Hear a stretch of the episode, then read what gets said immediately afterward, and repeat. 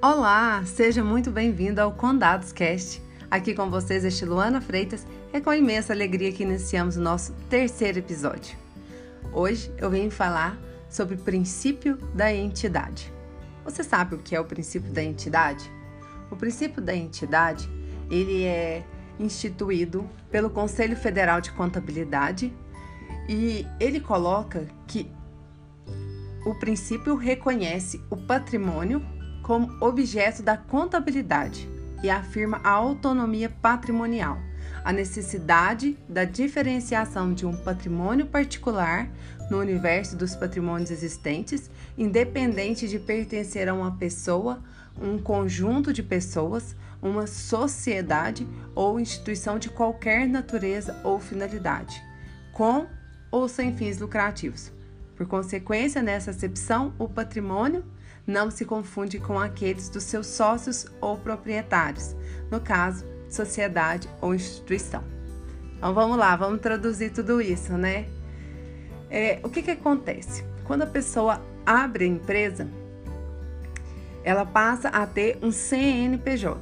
O CNPJ é considerado o seu cadastro nacional como pessoa jurídica, ou seja, ele passa a ter o CPF dele, como igual a pessoa física tem o seu CPF, que identifica, a empresa tem o seu CNPJ.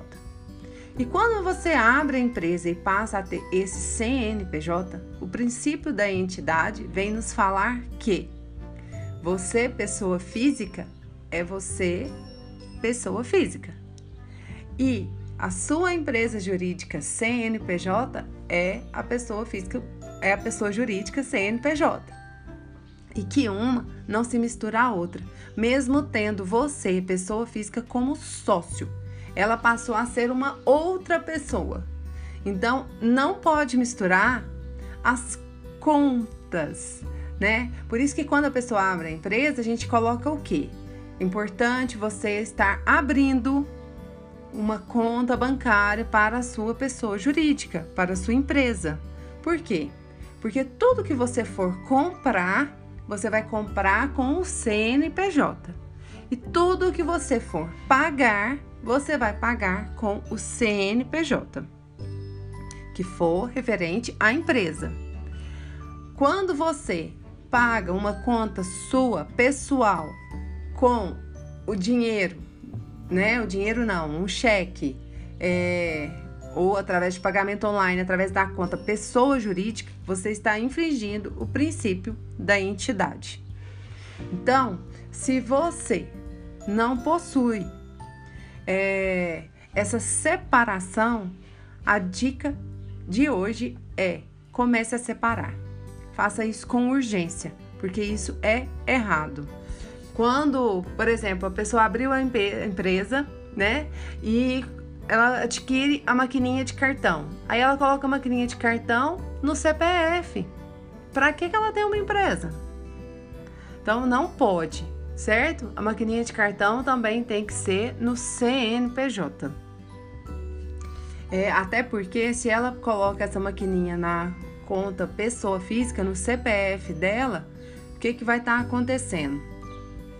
Ela vai estar tá declarando, dependendo do faturamento que ela tiver aí através dessa maquininha, ela vai estar tá declarando para a Receita que ela está faturando um valor X e se esse valor não estiver dentro da isenção do imposto de renda, ela tem que fazer a declaração de imposto de renda e fazendo essa declaração de imposto de renda, ela vai ser tributada como pessoa física com uma alíquota muito maior do que a alíquota da pessoa jurídica, ou seja, ela está tendo um prejuízo enorme. Então, se você fez isso ou está fazendo isso, muda rápido. Tome uma atitude é, para você ter uma economia financeira, certo? E outra coisa, muitas vezes a pessoa fala assim: ah, mas eu sou sócia da empresa e por isso que eu pago as minhas contas com dinheiro da empresa você tem que ter a retirada pro labore. E a sua retirada pro labore tem que condizer com as suas despesas ou Isso, a gente está falando isso caso você dependa do dinheiro que vem da sua empresa. Se você tem outras fontes de renda e faz a retirada pro labore só porque é uma obrigatoriedade é, para ter uma contribuição com o INSS, é diferente. Mas se você necessita do dinheiro da empresa, porque você trabalha na empresa e aquele ali é o seu salário, o seu salário pro labore tem que coincidir com as suas despesas se você não possui outra fonte de renda. Então, é importante você estar tá fazendo o quê? Você vê quais são os seus gastos, pessoa física, ver se o seu prolabore está condizente ou não com esses gastos, para você estar tá regularizando essa situação, tá? Porque quando você faz retirada da empresa, sem ser através do prolabore mensalmente, ela é considerada um empréstimo da pessoa jurídica para a pessoa física ou você está fazendo uma retirada de lucro. Só que a retirada de lucro ela não pode ser feita mensalmente, porque a Receita Federal interpreta que você está sonegando imposto. Então a retirada mensal é através do Prolabore. Então eu quero que você reflita um pouquinho sobre isso é, analise se você está fazendo essa mistura de pessoa física com pessoa jurídica.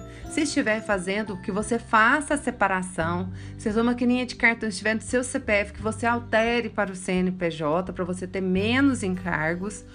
E se você é, tá com um prolabore que não condiz com a sua realidade, a gente procurar formas de você regularizar isso também para estar tá é, correto, né, diante da fiscalização e para não estar prejudicando a sua empresa.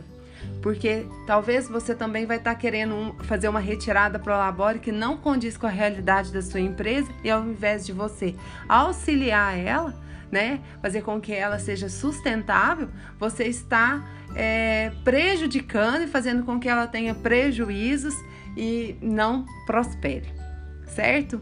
Então, a dica de hoje é essa. Eu agradeço por você ter estado aqui comigo até agora e te peço que é, me envie mensagens, me diga aí algumas dificuldades que você tem no seu negócio, que você gostaria que a gente conversasse aqui. É, se, sobre o assunto de hoje, se você ficou com dúvida, gostaria de saber como que você pode estar procedendo, né? Se você não entendeu, entre em contato também. Vai ser uma alegria para mim estar tá te auxiliando. Então, um grande abraço e até o próximo episódio.